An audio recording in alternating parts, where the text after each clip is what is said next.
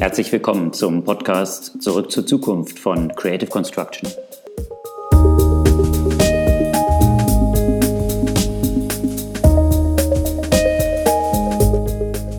Die heutige Folge ist in zweierlei Hinsicht etwas Besonderes.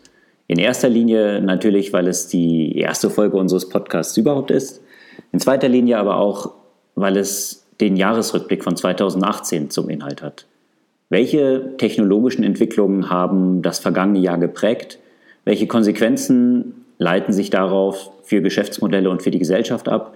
Und welche Schatten werfen diese Entwicklungen vielleicht auch schon auf das begonnene 2019?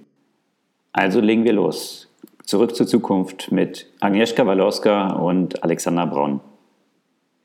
Was, was sind, Agnieszka, was sind aus deiner Perspektive, was sind in diesem Jahr so die Top-Trends gewesen, die du so ja, im Technologieumfeld, Businessumfeld, sozialen Umfeld sehen würdest? Äh, abgesehen davon, dass äh, Deutschland endlich äh, Apple Pay eingeführt hat, äh, beziehungsweise Apple Pay in Deutschland eingeführt wurde, so wie viel? Fünf Jahre nach dem ursprünglichen Start. Das ist ja schon mal eine große Innovation äh, für die Verhältnisse. Wobei es da auch äh, Leute gibt, die das Gegenteil behaupten. Und zwar nicht nur die Banken. Also, dass äh, die Leute mit ihrem Handy bezahlen wollen, alles klar. Würde ich auch einen Haken hinter machen.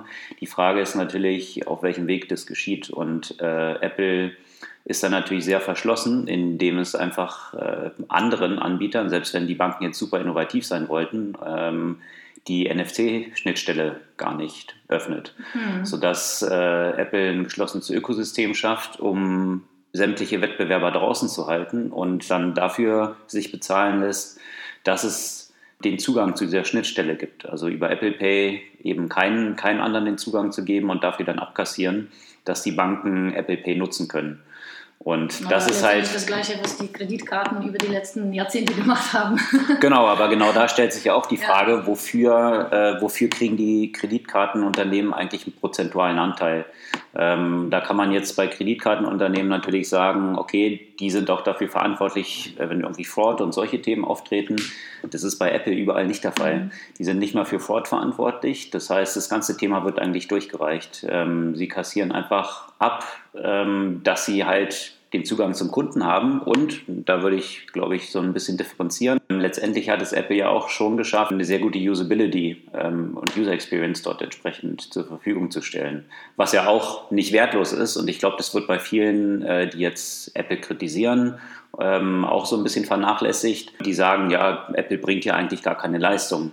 Aber ein gutes User Experience zu liefern, ist auch schon eine Leistung und zwar eine ziemlich große Leistung, äh, was, was viele Leute, glaube ich, so ein bisschen vernachlässigen. Wenn man jetzt aber aus der Wettbewerbsperspektive denkt, wo man sagt, eigentlich Plattformen so offen wie möglich zu machen und Wettbewerb zu ermöglichen, um Innovation zu fördern, was auch der Ansatzpunkt ist, wiederum eigentlich von EU-Kommission und deren Ansatz, dass sie sagen, wie soll Payment eigentlich funktionieren, eigentlich möglichst die ganzen Mittelmänner zu eliminieren, geht Apple ja den entgegengesetzten Weg. Mhm. Es äh, führt über diese Kreditkarten, die ja dazwischen liegen, ja noch ein Mittelmann ein, äh, in dem sich dort reinsetzt dazwischen, zwischen Kreditkarten und diesem Payment-Prozess eigentlich, kassiert nochmal ab und macht eigentlich diesen ganzen Prozess noch ineffizienter.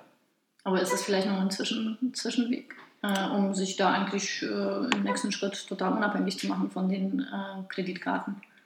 Durchaus möglich, durchaus möglich. Vielleicht. Banklizenz hat Apple schon. Längst. Genau, genau. Deswegen ist die Frage, was das Endgame ist, mhm. auf was sie hinaus wollen. Im Zwischenschritt sind die Banken natürlich in einer ziemlich prekären Situation. Ja. Ich kann schon nachvollziehen, dass, dass sie jetzt nicht gerade Fan davon sind, so einen Mittelmann äh, einfach mal zu finanzieren und lieber eine eigene Lösung aufbauen wollen. Bloß die Frage ist, ähm, selbst wenn sie den Zugang zu NFC hätten, inwieweit sie die Marktmacht haben, tatsächlich ein, ein System zu etablieren und nicht wiederum, ähm, wie man es auch vorher bei den Records-Labels schon gesehen hat, alle versuchen, ihre eigene Lösung hinzustellen, die wiederum das Gegenteil von User-Freundlichkeit Die Banken haben ja diesen Versuch ja unternommen mit PayDirect. Ähm, also ja. wie da die Verbreitung ist, das weiß ich jetzt äh, nicht genau, aber ich kam eigentlich nie in die Versuchung, das auszuprobieren. Ja. Also auf jeden Fall werden wir jetzt Apple Pay haben. Einzelne Banken sind schon dabei. Ähm, interessanterweise dann Banken, die, naja, ähm, unter anderem die deutsche, äh, wo man ja durchaus debattieren kann, was so die Zukunft von der Deutschen ist. Mhm. Also Banken, die wahrscheinlich selber ziemlich äh, in aussichtsloser Position sind äh, in gewisser Weise. Vielleicht N26 noch als, als einzigen, die da ja, eher so der Juggernaut in dem Market sind, die natürlich äh, gerade bei der digitalen Kundschaft, äh, die auf N26 setzt und User Experience sich dem nicht verschließen können. Aber ansonsten ja, besträuben sich derzeit noch die Volks- und Raiffeisenbanken mal schauen, wie lang und wie dieses Kräfteverhältnis dort ist und ob vielleicht, und das ist so vielleicht so ein kleiner Ausblick dort, die Schweiz interessanterweise der Player sein könnte, die, äh, der, der Apple so ein bisschen Strich durch die Rechnung macht. Weil dort gibt es jetzt tatsächlich eine Klage, die eingereicht wurde von, von Verbraucherschutzverbänden, interessanterweise, nicht von den Banken, gegen Apple Pay, genau vor diesem Hintergrund, mhm. dass ähm, Apple versucht, oder so die Argumentation, dort eine marktbeherrschende Stellung auszunutzen. Das wird sich zeigen, ob das auf EU-Ebene eine ähnliche Argumentation sich durchsetzen lässt, weil der Anteil von Apple ist hier halt 20 Prozent. Da wird wahrscheinlich jede Wettbewerbskommissarin sagen müssen, hm, das ist nicht wirklich eine marktbeherrende Stellung, die mhm. ausgenutzt wird. So hat sich äh, Verstaga auch äh, dort positioniert. Muss man gucken, wie sich das weiterentwickelt sicherlich äh, spannende, spannendes Kräftemessen, was dort gerade stattfindet. Die gleichen, gleichen, Mechanismen sehen wir bei vielen anderen Plattformen. Äh, mhm. Jetzt äh, Facebook Beispiel, mhm. Äh, dass äh, bestimmte äh, Daten ihren Preferred Partner sozusagen zur Verfügung gestellt hat und anderen eben nicht, ist meines Erachtens eben der gleiche Mechanismus. Womit wir gleich beim nächsten Thema sind oder dem Thema, ähm, was ich ja am Anfang versucht hatte anzusprechen, wo wir jetzt bei den Plattformen gelandet sind. Mhm. Eines der Themen sicherlich, die ich am, äh, als eine der größten Umwälzungen äh, im vergangenen Jahr, 2018, äh, sehe, ist tatsächlich diese ganze Diskussion um Plattformen. Ja? Mhm. Ähm, die hat, die hat äh, begann natürlich 2017 schon, äh, nach dem ja, Wahlsieg von, von Trump äh, und der ganzen Geschichte um Cambridge Analytica, was ja 2017 schon aufpoppte die Macht, die Plattformen haben, so eine Plattform wie, wie, Facebook. Da hatte ja Mark Zuckerberg dann Ende 2017, der gibt ja mal so einen Ausblick, äh, was, was ist sein Hauptthema des nächsten Jahres. Eine Zeit lang, äh, ein Jahr war das dann jeden Tag äh, oder jede Woche ein Buch zu lesen. Ein anderes, äh, ein anderes Jahr, da drehte sich dann darum, sein, sein äh, Haus zu automatisieren äh, und dort lauter Smart Home Sachen zu entwickeln selber. 2018 hatte sich Mark Zuckerberg äh, auf, auf, den, auf die To-Do-Liste gesetzt, Facebook besser zu machen und eine bessere Welt quasi und, und so weiter, äh, Privacy und all diese Themen dort aufzuräumen. Wenn wir uns 2018 anschauen, ist der Schuss, glaube ich, grundlegend nach hinten losgegangen. Ähm, also die, die ganzen Sa äh, Na, Privacy. ist es der erste Schritt, äh, das besser zu machen, äh, dass das erstmal als öffentlich wird. also, das auf jeden Fall. Bloß, äh, wenn man sich anschaut, wie die Sachen öffentlich geworden klar. sind, sind sie nicht durch, äh, durch Facebook vorangetrieben mhm. öffentlich geworden. Und das ist, glaube ich, äh, der zentrale Faktor, der, der viele Leute ähm, ja, der, der, der viele Leute noch mehr ins Schwanken gebracht hat. Weil äh, es, es vor ein paar Monaten ein Artikel in der New York Times erschien, wie Facebook tatsächlich ähm, darauf hingearbeitet hat, mit entsprechenden Lobbyarbeit äh, äh und, und äh, durch Bedrohen, äh, Klage, Klagedrohungen gegen Journalisten und so weiter, versucht hat, Veröffentlichungen in diesem Bereich zu verhindern. Ähm, also nicht proaktiv damit umzugehen und zu sagen, aller Sheryl Sandberg Lean In, ja, Lean In, da jetzt hier wirklich mal ähm, äh, als, als Ikone, wie Sheryl Sandberg äh, dann stilisiert wurde oder sich selbst stilisiert auch hat. Wenn man jetzt ein bisschen hinter die Kulissen schaut, äh, scheint die Story ein bisschen eine andere gewesen zu sein. Ähm, und ich glaube, dass das droht Facebook aktuell ziemlich auf die Füße zu fallen. Ähm, das glaube ich im letzten Jahr kaum eine Woche vergangen, wo nicht ein nächster Privacy-Skandal und äh, wie mit Daten umgegangen, wie die geteilt wurden, äh, aufgepoppt ist, was schon zu einem recht großen Momentum gegen Facebook geführt hat. Und ich meine, wenn man sich wenn man sich die letzten Jahre anschaut, dann wird ja dieses Momentum schon lange proklamiert und viele Leute sagen die ganze Zeit oder seit Jahren schon, oh weia, Privacy hin und her. Äh, wenn man sich die Realität anschaut, sind es die wenigsten Leute, die dann tatsächlich äh, auch dem Taten folgen lassen und jetzt irgendwie ihre Privacy-Einstellung verändern und so weiter. Ja, also da wird natürlich auch viel kolportiert und in den Medien diskutiert und, und, und äh, was, was de facto dann wirklich das Verhalten ändert, ist halt bisher noch nicht wirklich messbar gewesen. Das heißt, auch nach dem Cambridge Analytica-Skandal war das Interessante, dass das natürlich für extreme Aufmerksamkeit gesorgt hat. Die Nutzerzahlen und die, äh, die, die, das Engagement, was Facebook ja immer misst, also die Nutzungsintensität, aber weiter nach oben gegangen ist. Wenn man sich das vergangene Jahr, jetzt 2018, anschaut, ähm, ist es erstmals eine Trendwende zu sehen. Also die Nutzerzahlen in den entscheidenden Märkten, also das Nordamerika und Europa, äh, die für 75 Prozent der Werbeeinnahmen von Facebook verantwortlich sind, sind rückläufig. Ja? Und zwar in einzelnen Altersgruppen desaströs rückläufig. Also die, die 18- bis, bis 35-Jährigen, ähm, da geben 44 Prozent an, die Facebook-App deinstalliert zu haben. Da findet natürlich so ein bisschen ein Shift statt zu Instagram, ja, wo man von, von, von einem Facebook zum nächsten Facebook switcht. Ja. ja.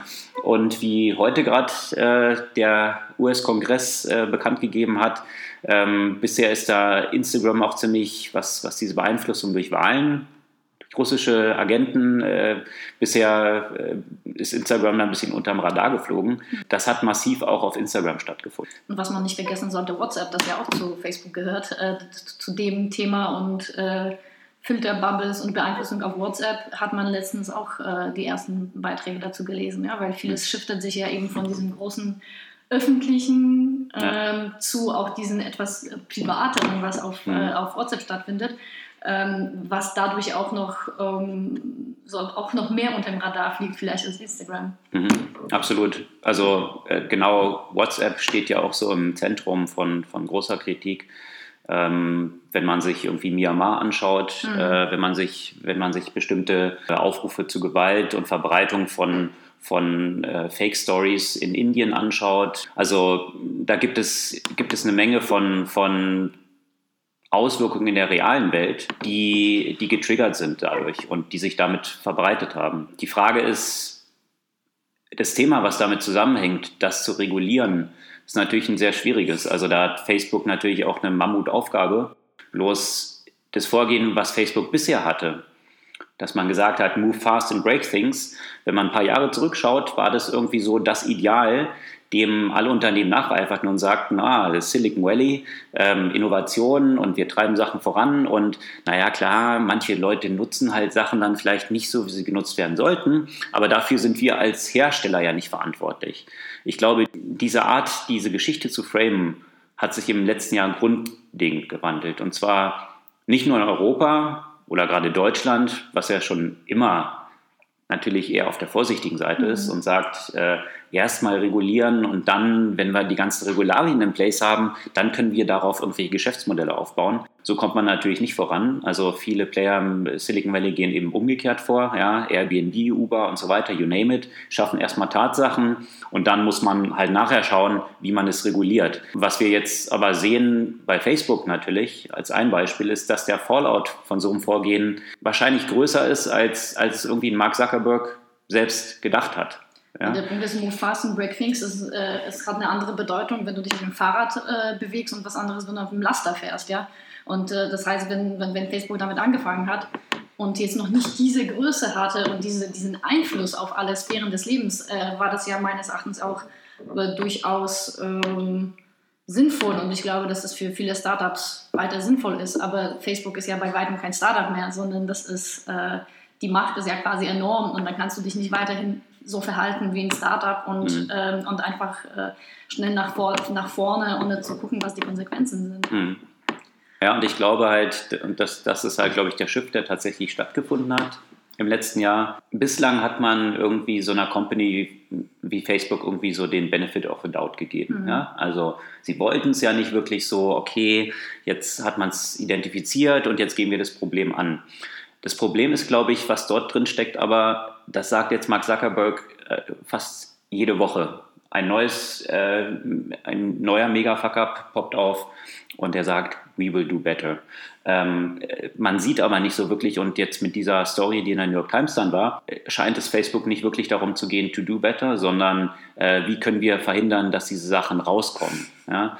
Und ich glaube, deswegen hat sich ein grundlegender Shift in der Wahrnehmung äh, eingestellt. Und wie gesagt, eben nicht nur hier in Deutschland, wo man sowieso Facebook schon immer scheiße fand, ja, weil Daten und hin und her und ach, wie gefährlich, ähm, sondern tatsächlich auch im Silicon Valley. Mhm. Ähm, das sieht man eben, äh, oder auch in den USA grundsätzlich im Rückgang der Nutzerzahlen, aber auch in anecdotal Evidence aus, äh, aus Interviews, die man halt mit, äh, mit, mit Universitätsabsolventen geführt hat, wo Facebook stark abgestürzt ist. Ja. Ähm, bisher war es irgendwie so ein, ja, so ein Arbeitgeber, wo man dachte, cool, da will ich hin. Man verdient natürlich eine ganze Menge. Und äh, to make the world a better place ist ja natürlich auch, to connect the world ist natürlich super. Bloß diese Story mit äh, jetzt tatsächlich ihre Ziele zu verfolgen, die hat gewaltige Risse bekommen bei Facebook. Und äh, ich glaube, meiner Meinung nach ähm, sind das auch die einzigen Faktoren,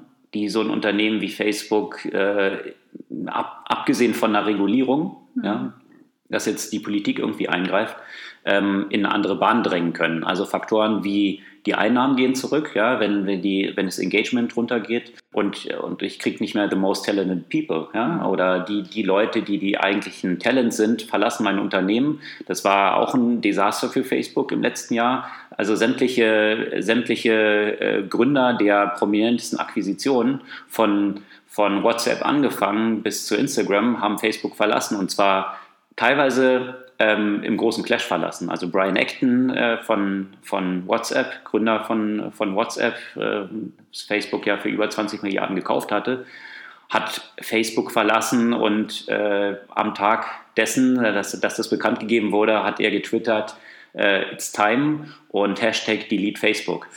Also die ganze Geschichte um Privacy und wie mit Daten umgegangen wird und was monetarisiert wird, das können viele Leute nicht mehr mitgehen. Und mhm. auch prominente Gründer, die Akquisition von Facebook waren, können es nicht mehr mitgehen.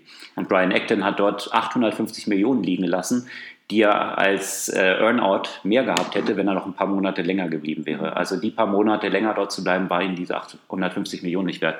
Und ich glaube, das ist der Shift, den wir jetzt sehen, der auch dazu geführt hat, dass Facebook ja fast äh, ja, an der Börse äh, kollabiert ist. Die Aktienkurse sind eingebrochen. Das könnte, glaube ich, jetzt ein bisschen Druck ausüben. Gestern kam die Meldung, worauf fokussiert sich jetzt Facebook, jeglichen Sex aus Facebook zu entfernen ähm, jede Erwähnung von einem möglichen, äh, äh, nur, nur eine Anspielung auf irgendwas Sexuelles soll jetzt automatisch quasi nicht zugelassen werden und entfernt. Und da frage ich mich echt, das ist euer größtes Problem gerade, ja. wo Facebook eh schon so in so einer extrem puritanischen Moralität äh, unterwegs ist und äh, eben von der Perspektive gerade, was du, was du äh, zum Beispiel über das Thema äh, Myanmar und äh, äh, und so weiter, äh, Hate Speech erwähnt hast, äh, da gibt es jetzt äh, Fokus darauf, äh, jeglichen Sex auf Facebook zu entfernen. Das äh, ist ja auch nach, natürlich interessant in der Prioritätensetzung. Das wird die Welt retten. Das wird die Welt bestimmt retten.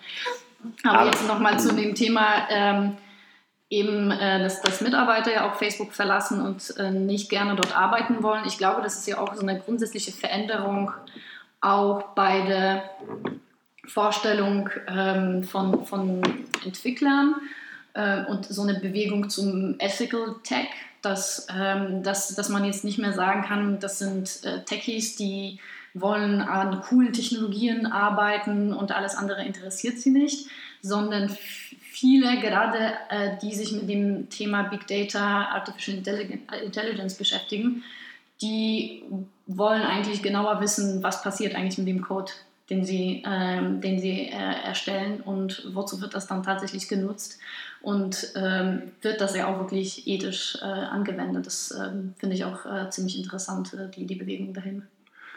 Passiert da wirklich was? Weil ich meine, die, die eine Geschichte, ähm, äh, ein, ein ehemaliger äh, Google-Developer, der, der ja, ich glaube, vor drei Jahren Google verlassen hat, der hat damals ein, recht ja, bekannt gewordenen TED Talk auch gegeben, mhm. eben genau zu diesem, zu diesem Thema, ja. Ethics und Time well spent. Ja, mhm. das war quasi dieses, dieses Keyword oder dieses, was dann noch zum Hashtag wurde, äh, was er entsprechend geprägt hat, was interessanterweise sich Mark Zuckerberg dann auch zu eigen gemacht hat und gesagt hat, Time well spent.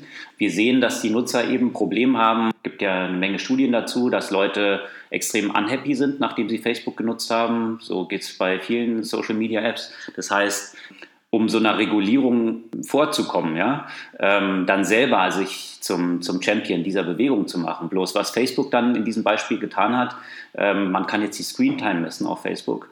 Man kann aber nicht wirklich, es wird einem nicht angezeigt, was ein leichtes wäre für Facebook, womit man die Zeit auf Facebook verbracht hat. Weil es gibt bestimmte Aktivitäten, die Leute glücklicher machen und bestimmte, die weniger glücklich machen. Mhm. Das heißt, wenn es Mark Zuckerberg wirklich ernst nehmen würde mit dieser Proklamation, dann äh, würde, würde das entsprechend detaillierter angezeigt. Mittlerweile ist es ja zum Default geworden, Apple und so weiter. Äh, Im iOS ist es halt integriert, dass man halt sieht, wie viel Zeit hat man auf Social Media verbracht und man kann auch irgendwie Stunden einstellen, äh, wo man dann äh, definieren kann, äh, ab, ab, dieser Zeit, wenn, wenn das abgelaufen ist, darf man's, äh, kann man die Apps nicht mehr nutzen und so weiter. Also so eine gewisse Selbstregulierung. Ist es aber wirklich bei Developern, also wie weit geht es tatsächlich? Das kann man so schnell ja auch nicht messen. Äh, und wenn, dann gibt es jetzt diese, diese Bewegung natürlich nur in Europa und USA und äh, was dann zum Beispiel in China passiert, da, da, da ist, glaube ich, die, sind diese Gedanken noch weit entfernt.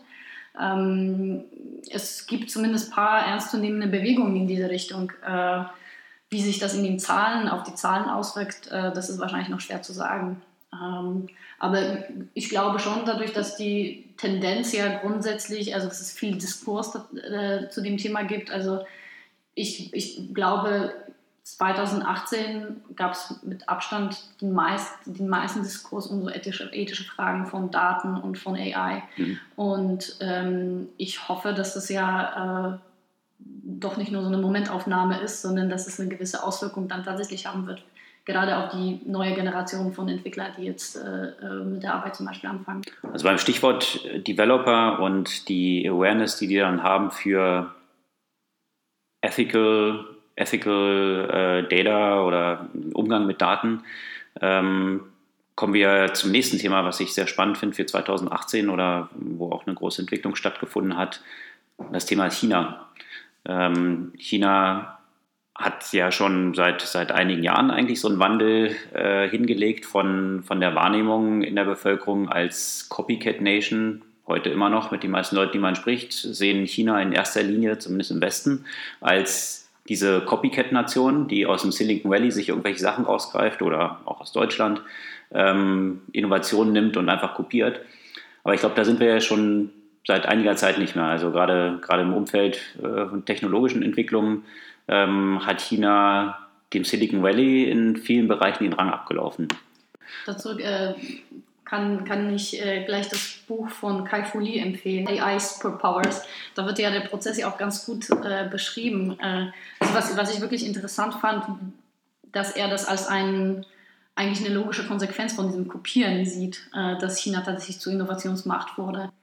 Ja, und auch eine Regierung, die ähm, ja, Stichwort äh, Social Scoring und so weiter, natürlich sehr interessiert ist an, an der nicht sparsamen Generierung von Daten, sondern äh, so viel Daten wie möglich. Mhm. Ähm, was wahrscheinlich auch für den Westen äh, ganz schöne Herausforderung darstellt. Also jetzt gerade, äh, wenn man AI, äh, also künstliche Intelligenz als so eine Zukunftstechnologie, also Zukunftstechnologie ist auch witzig, wie das, wie das hier, glaube ich, äh, gerade in Deutschland äh, immer noch so ein bisschen äh, mit dieser Perspektive Dampfmaschine ähm, proklamiert wird. Es ist ja eine Technologie, die heute schon überall im Einsatz ist, also nicht unbedingt nur Zukunft. Ja. Mhm. Aber um in diesem Bereich federführend zu sein, muss man eine Vielzahl an Daten haben. Und da stellt sich für mich eben gerade die Frage, inwieweit eigentlich der Westen und jetzt auch vor dem Hintergrund eines, eines Umdenkens, was Daten angeht oder jetzt eines sparsameren Umgangs mit Daten ähm,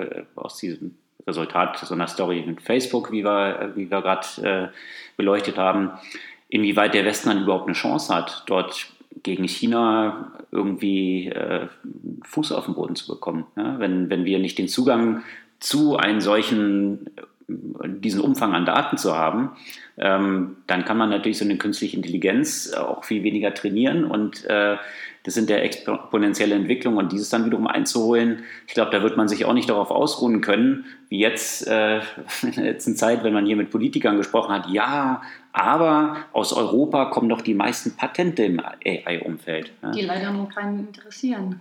Das ist, das ist glaube ich, auch äh, eine interessante Erkenntnis aus, äh, wie gesagt, Agnieszka hat ja dieses Buch von Kai Folie schon empfohlen, ähm, kann ich nur unterstreichen. Übrigens äh, stellen wir unsere Buchempfehlungen und auch äh, Links zu interessanten Artikeln, die wir jetzt hier in, in äh, unserem Podcast erwähnt haben, auch auf, äh, auf der Webseite zur Verfügung. Was Kai Fu auch erwähnt hat in, in seinem Buch, ähm, ist eben, dass wir uns nicht mehr in diesem Innovationsstage von mhm. künstlicher Intelligenz befinden. Genau. Das heißt, wenn man sich jetzt, äh, er unterscheidet zwei, zwei Stadien. Das, das eine ist, die Innovation im AI-Bereich voranzutreiben. Das hat alles in den letzten Jahren stattgefunden. Wir haben heute ähm, mit Machine Learning und, und den Mechanismen, äh, die dort entwickelt wurden. Wir sind dort in einem Stadium, wo eigentlich schon sehr viel passiert ist. Also man unterscheidet sich jetzt gerade nicht mehr durch die Innovation, sondern durch die Implementation. Ja? Und wir sind jetzt in so einem Implementation Stage und für den Implementation Stage sind die Daten das Entscheidende. Und äh, wenn und man. Implementation Stage ist das, was China schon äh, mit den Copycats gut bewiesen äh, hat, ja, äh, dass, ja. dass, sie das gut können. Ja. Und wenn sich Politiker hier darauf ausruhen und sagen, ah, aber die meisten Patente in den letzten Jahren, die kommen ja aus Europa. Und die meisten Papers auch. Genau, die äh, wissenschaftlichen Papers. Ich glaube, dann hat man fundamental nicht verstanden, worum es bei AI geht.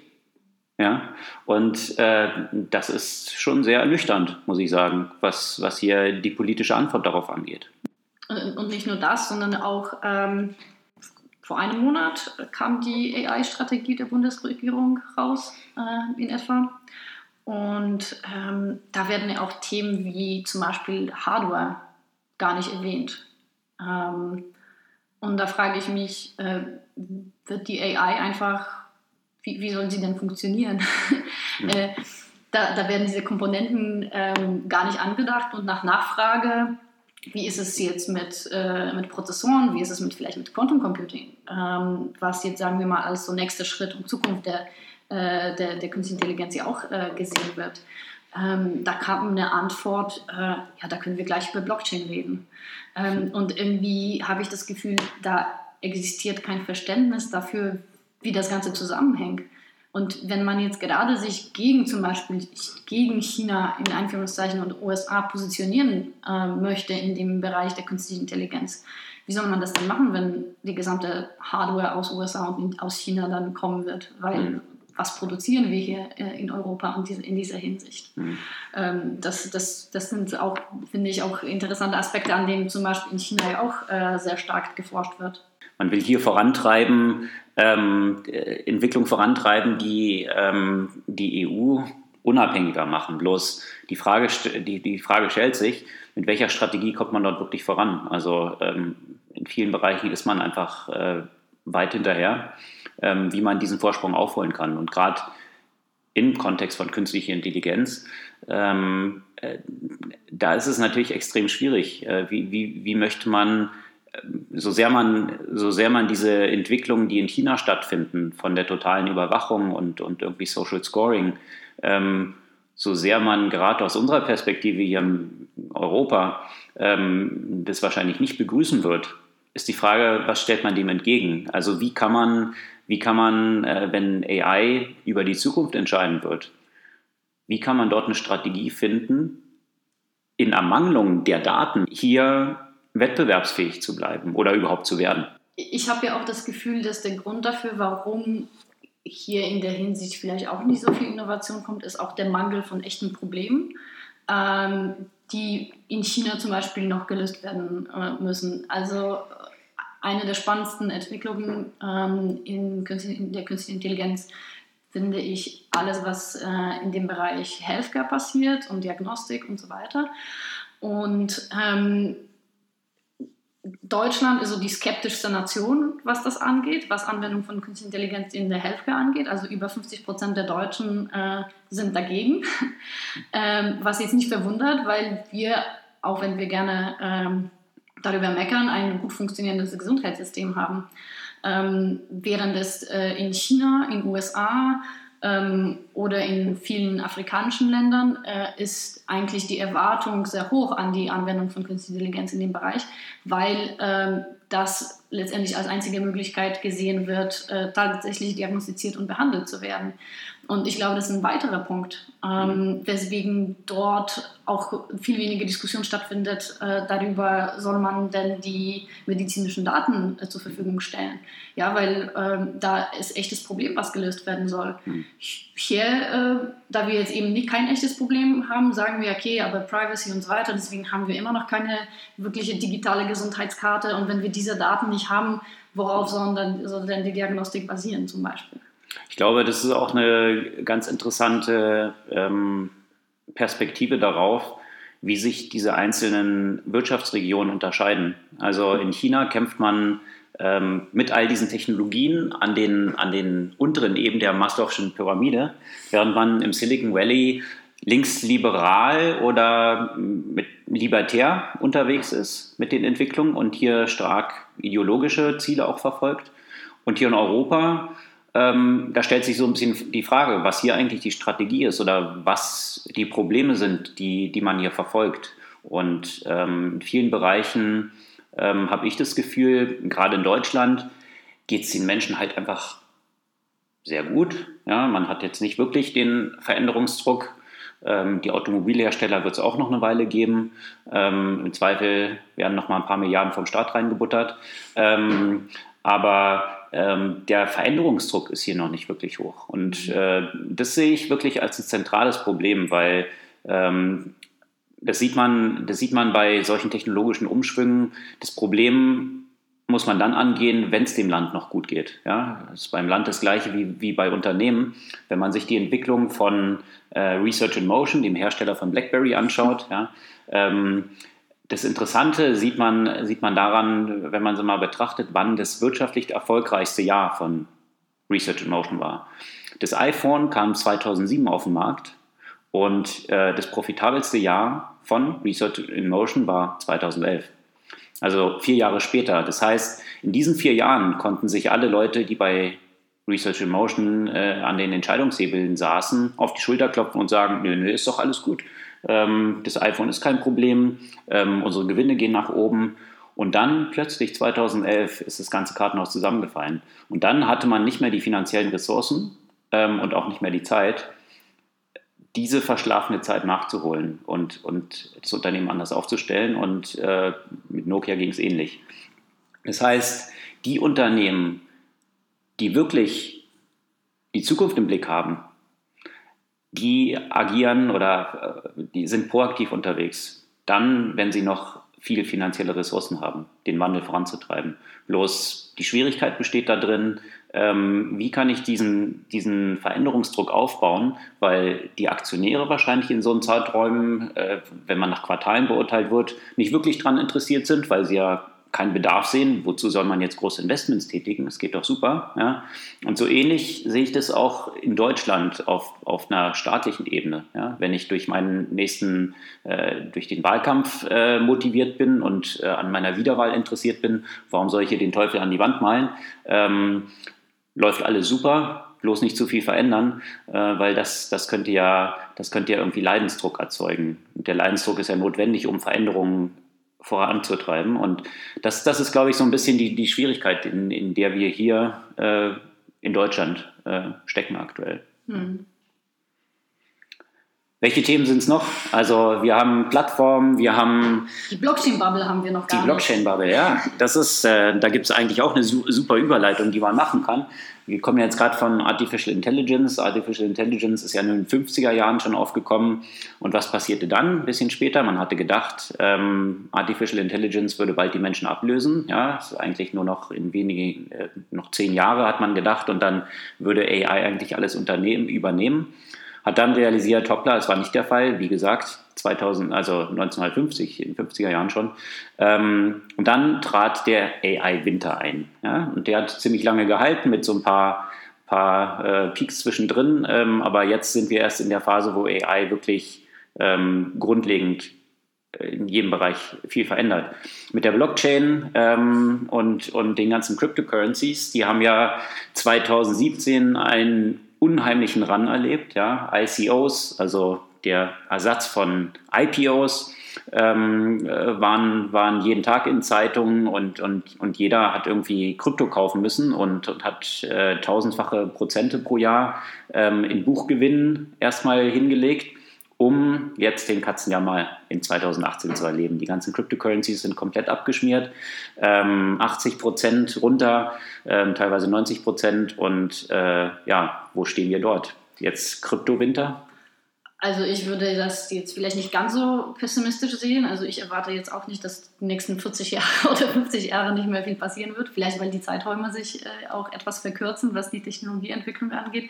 Ich würde das eher mit dem, äh, ähm, ja, mit dem Crash äh, von 2000 vergleichen, in dem äh, die erste Dotcom-Blase geplatzt, äh, geplatzt ist.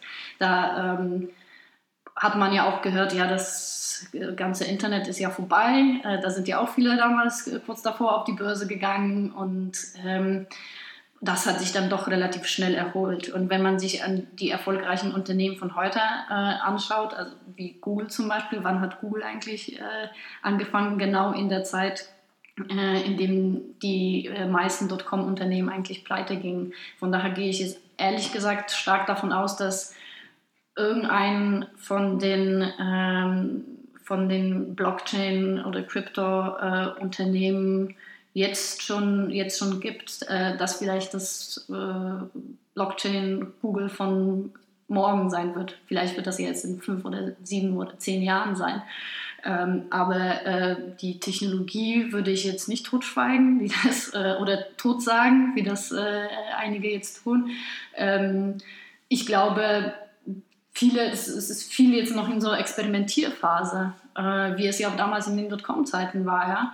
Äh, man weiß es noch nicht so sicher, äh, wie äh, das, äh, das genau ähm, passieren soll. Was kann man dann tatsächlich sinnvoll auf diese äh, Technologie umsetzen? Ist jetzt ein bisschen ähnlich mit, auch mit Quantum Computing. man kann da schon was machen, aber man weiß noch nicht so genau, was das, was das eigentlich leisten wird. Und ähm, ich glaube, da, da wird ja noch, äh, noch einiges Spannendes passieren. Ähm, man braucht vielleicht ein bisschen längeren Atem, als sich das so einige vorgestellt haben. Sehe ich genauso. Ich meine, die Blockchain als Technologie, ich glaube, da werden die meisten Leute das unterschreiben, die sich ein bisschen damit befasst haben. Ähm, das diese Technologie natürlich viel Potenzial hat, äh, momentan natürlich technisch, äh, technologisch noch so ziemlich in Kinderschuhen steckt, also was irgendwie Performance angeht ähm, und, und äh, wirklich diese Fragestellung der Dezentralisierung, die, die ja so ein zentraler Aspekt ist. Viele Krypto-Unternehmen, die unterwegs sind, ähm, haben versucht, dass eigentlich äh, diese, diese Performance-Probleme dadurch zu lösen, dass man es wieder mehr zentralisiert. Also ich glaube, da wird, da, wird man, äh, da wird man noch viel experimentieren und, und, und viele Sachen ausprobieren müssen, was ja auch der Sinn ist von, von solchen, solchen Hypes, ja, dass dann viele Leute dort äh, plötzlich in diese Industrie drängen und verschiedene Sachen ausprobieren. In solchen Hypephasen drängen natürlich auch immer viele Opportunisten rein, die äh, schnell mal Geld verdienen wollen. Bei einer Dotcom-Welle auch so. Da haben sich irgendwelche Unternehmen dann in Dotcom umbenannt. Es war dann so eine Waschstraße, ähm, die dann IPO hatte und mit ein paar hundert Millionen bewertet war. Vergleichbares hat man jetzt hier bei den ICOs auch gesehen. Also plötzlich hat jeder ein White Paper veröffentlicht und eigentlich nicht mehr und hat ein ICO gemacht ähm, und ein paar Lange Millionen eingesammelt. Tote Unternehmen wie jetzt Kodak schreiben sich irgendwas mit Blockchain rein und genau. zack, sind sie auf einmal, äh, mhm. haben sie auf einmal irgendeinen Wert. Ja. Also da war natürlich viel Opportunismus bei, um kurzfristig hier äh, ein paar Millionen mitzunehmen. Ähm, war, bei, war in der Dotcom-Phase genauso, aber äh, der, der, die, die, der Fakt ist, wenn man sich heute anschaut, wie das Internet die ganze Welt verändert hat und äh, die ganzen, äh, die, die Top Ten in den best, äh, höchst bewerteten Unternehmen anschaut, dann sind das halt alles Plattformen, Internetunternehmen. Ja? Und äh, von daher, äh, das Internet 2000 tot zu sagen, ist wahrscheinlich genauso falsch wie Blockchain äh, heute tot zu sagen.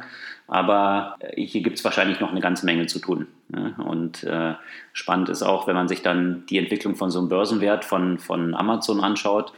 Die waren ja äh, 2000 auf dem Peak äh, bei 70 Dollar, äh, sind dann irgendwie, ich glaube, auf 3 Dollar, als die Blase platzte, gefallen. Dann hat es aber tatsächlich auch bis 2007 gedauert, bis Amazon wieder die 70 Dollar erreicht hatte.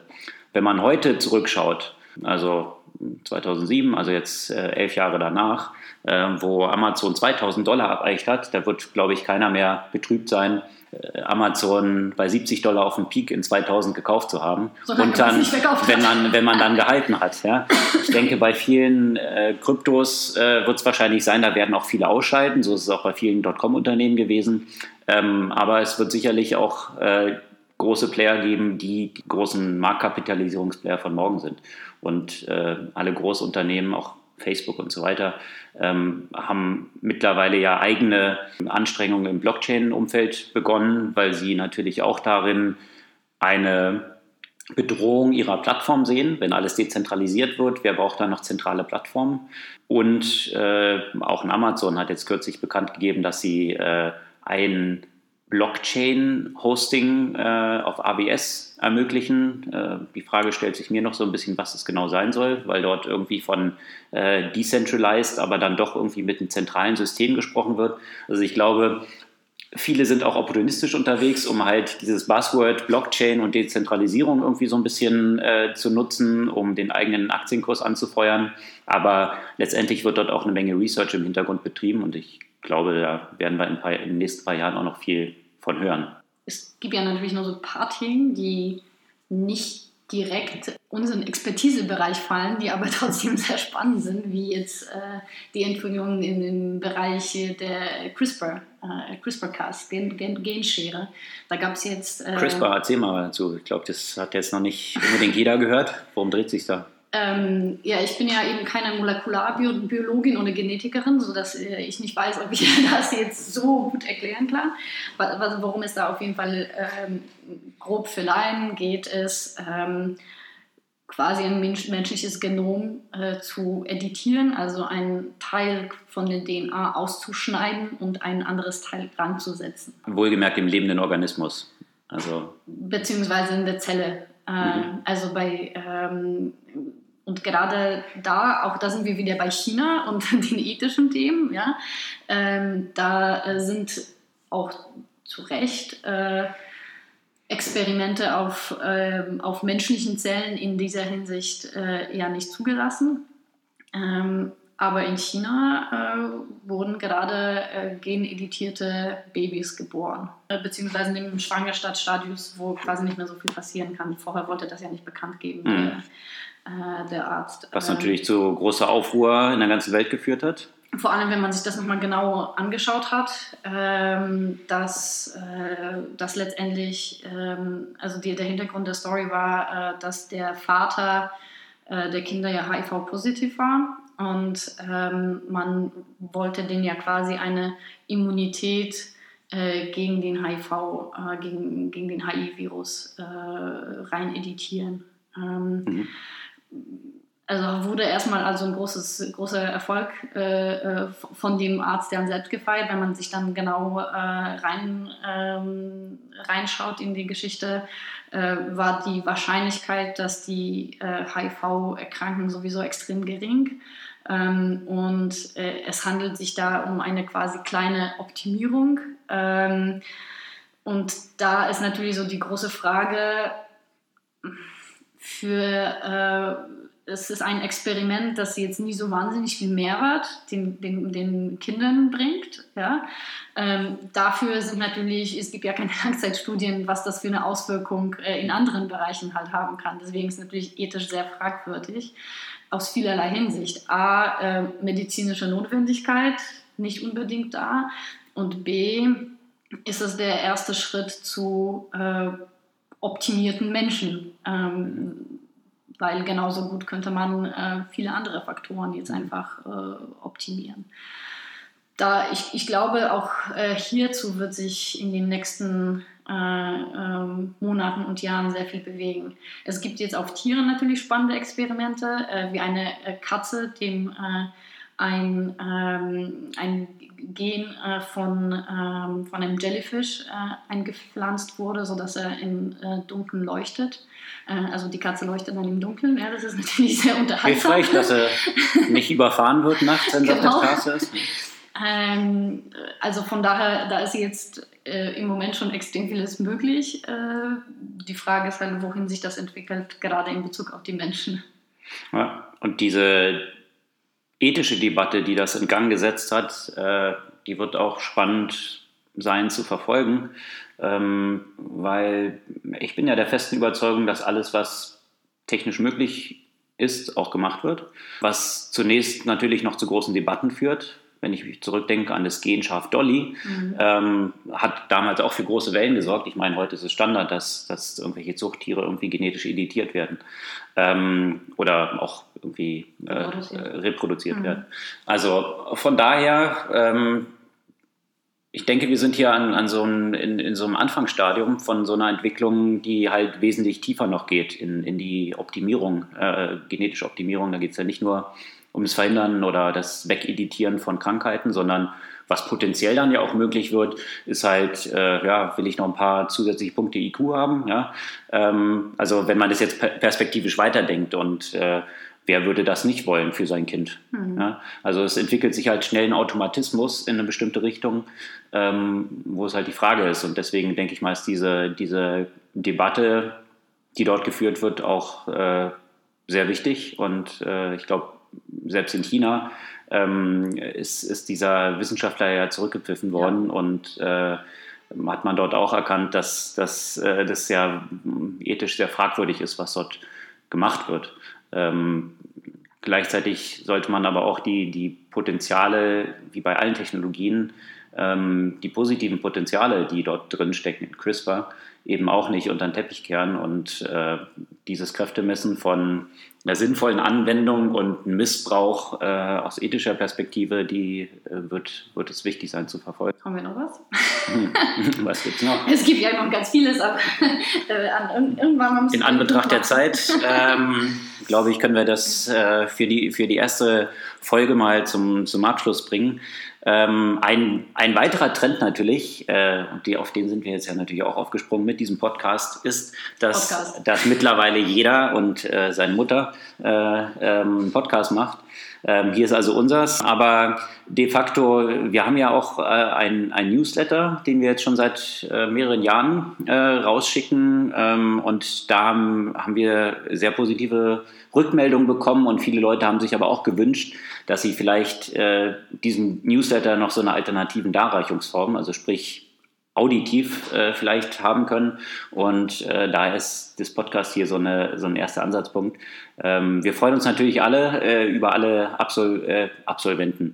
Ähm, Absolventen, darüber freuen wir uns auch. Herzlichen Glückwunsch. Ähm, aber auch Abonnenten von unserem Newsletter ähm, und natürlich auch von unserem Podcast. Also geht gerne, schaut gerne auf unserer Webseite vorbei, abonniert unseren Newsletter und findet natürlich auch spannende Links, äh, die äh, hier in diesem, in diesem Podcast erwähnt wurden und Buchempfehlungen wir direkt bei uns. Die Buchempfehlung nochmal, die Bücher besprechen.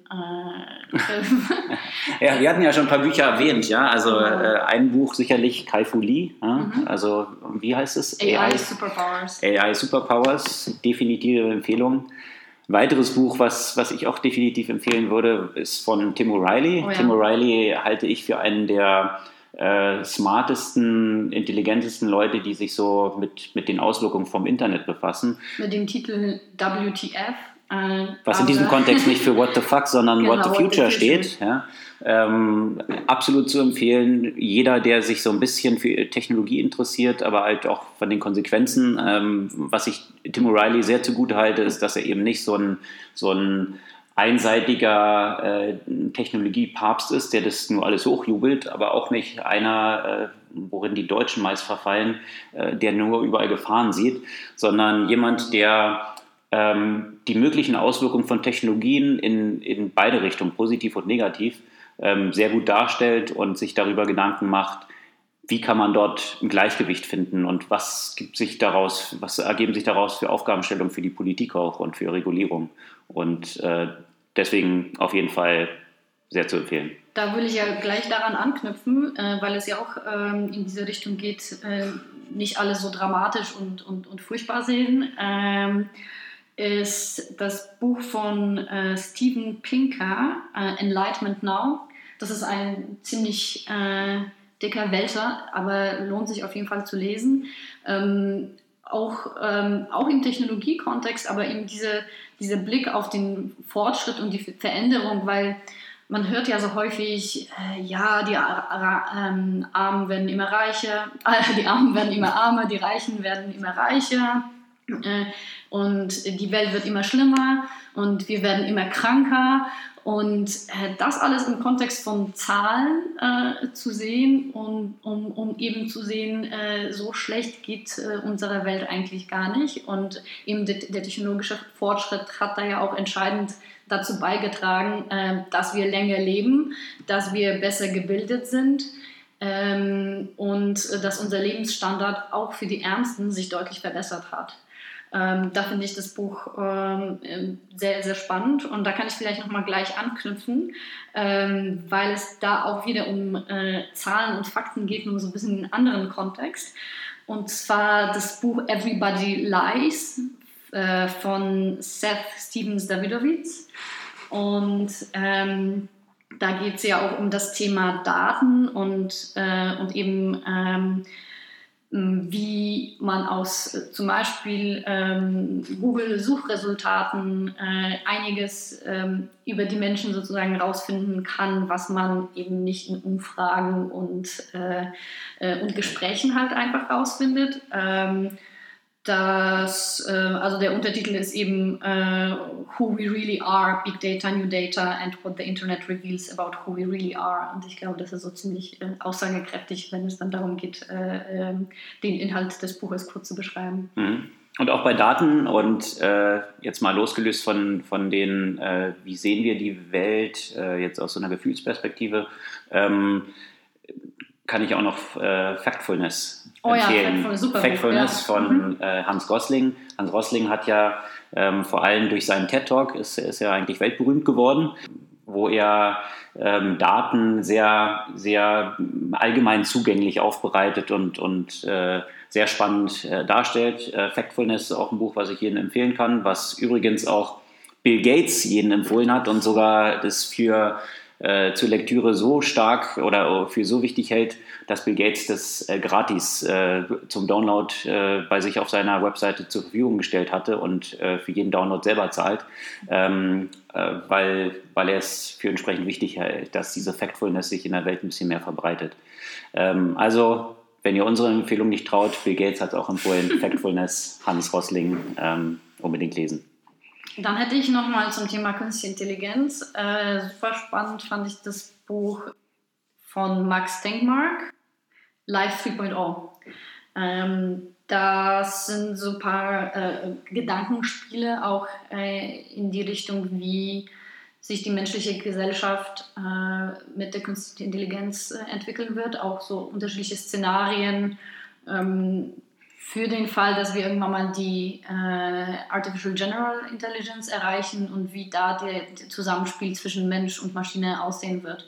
Ähm, das, äh, das ist auf jeden Fall, äh, finde ich, sehr, sehr wertvoll zu lesen. Und dann gibt es noch zwei Bücher, die sind, ähm, ich fand, die fand ich jetzt persönlich einfach sehr unterhaltsam und äh, interessant ja auch aus dem, der Technologieperspektive. Äh, von Stephen Hawking, Brief Answers to the Big, Big, Questions. Das ist ja das Buch was, äh, von dem, was jetzt posthum äh, kurz nach seinem Tod erschienen äh, ist. Der hat sich ja auch ähm, viel äh, für das ganze Thema Open AI eingesetzt und ähm, die Ethik im AI-Kontext und äh, eben für die Fragen, äh, beziehungsweise sieht er sich selbst so ein bisschen als AI-Skeptiker ähm, im Sinne von, dass ein uneingeschränkte eine uneingeschränkte Weiterentwicklung ohne die äh, moralischen ähm, Aspekte einfach für die Menschheit gefährlich sein kann. Ähm, und auch von Yuval Noah Harari gibt es ein neues Buch, äh, 21 Lessons äh, for the 21st Century. Ähm, fand ich jetzt nicht ganz so gut wie äh, Homo Deus, ähm, aber trotzdem ähm, ganz, ganz, äh, ganz gut zu lesen. Genau. Und Homo Deus und Sapiens von Harari sind Auf ja, sind ja wahrscheinlich in den letzten Jahren, also bei wem es noch immer nicht angekommen ist, ähm, dann wird es spätestens jetzt Zeit, das mal zu lesen. Ähm, beides äh, sehr, sehr spannend erzählte Bücher äh, von, von der Geschichte, also eben Homo Deus äh, zurück, äh, oder äh, ähm, Sapiens zurückschauend. Ähm, wo hat die Geschichte eigentlich angefangen? Wie hat sich das entwickelt? Ähm, eine sehr interessante Perspektive auf geschichtliche Entwicklung ähm, ein bisschen anders aufbereitet, äh, als wir es so aus dem Geschichtsunterricht in der Schule kennen. Ähm, ich glaube, wenn jeder dieses Buch gehabt hätte, dann äh, hätte jeder den Leistungskurs Geschichte belegt. Ähm, sehr zu empfehlen, spann spannende Bücher. Und äh, ja, in diesem Sinne, ähm, genug Leseempfehlungen erstmal für, für die nächsten paar Monate, äh, weil ja doch ein paar dicke Wälzer dabei sind. Ähm, wir hören uns Demnächst. Ja, demnächst wieder, ja. Ich hoffe, euch hat äh, unser erstes Podcast gefallen. Ähm, schickt uns auch gerne Feedback. Also wie gesagt, wir, wir werden auf unserer Webseite dann entsprechend Link haben zum Podcast.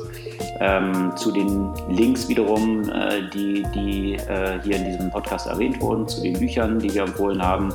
Ähm, bitte auch mit Feedback nicht sparsam sein. Wir hören uns jedes Feedback von euch an und äh, freuen uns auf nächste Runden.